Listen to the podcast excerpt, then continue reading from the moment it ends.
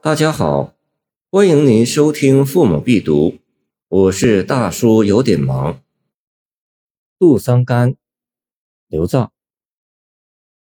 客舍冰州已时霜，归心日夜忆咸阳。无端更渡桑干水，却望滨州是故乡。刘造，长安人，今陕西西安。德宗贞元间在世，余不详。这首诗讲了一个故事：一个咸阳人客居滨州十年，天天都在思念故乡。然而命运驱使他渡过了桑干河，去了更远的地方。他又回头张望，把滨州当作故乡来思念了。这是一般的解读。沈祖芬有一个别解，他说。更渡即再渡，所以诗中说的是十年以后那个咸阳人回到故乡。出乎他意料的是，过去十年怀乡之情，反被对第二故乡的怀念所代替了。应该说，沈先生的解读非常有意思。然而，此诗有“无端”二字，如果那人真的回到故乡，就是如愿以偿，并非无端了。再说，耕渡不必针对同一条河。比方说，那人是渡过黄河到滨州来的，那么他离开滨州时渡桑干，也可以称耕渡。所以，还是一般的解读较为妥当。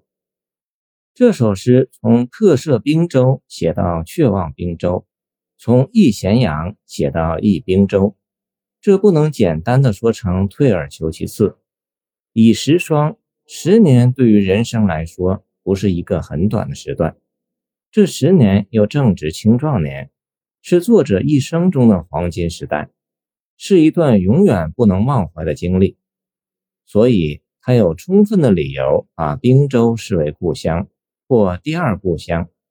此外，无端是没来由，是身不由己、无可奈何，这几乎就是人从出生开始的处境。诗中的耕渡桑干水是人生无端之一端，反认他乡是故乡，见《红楼梦》也是人生无端之一端。说到这里，真是让人感慨无端了。诗中所写的这种怪圈式的人生经验，很多人都有过，比如说蔡文姬、郭沫若、斯诺、安娜·路易斯·斯特朗。花大些说。可能人人心中都有，但在杜桑干前，谁曾这样写过呢？谁曾写得如此精彩到位呢？好像没有。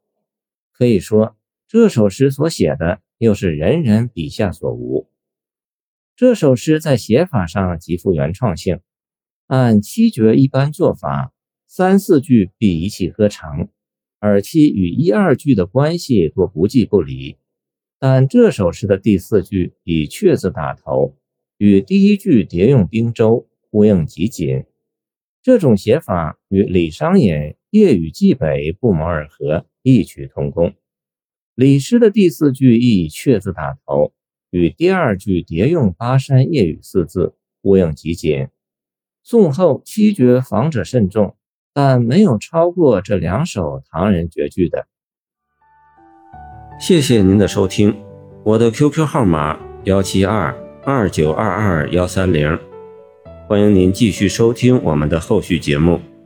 如果你喜欢我的作品，请关注我吧。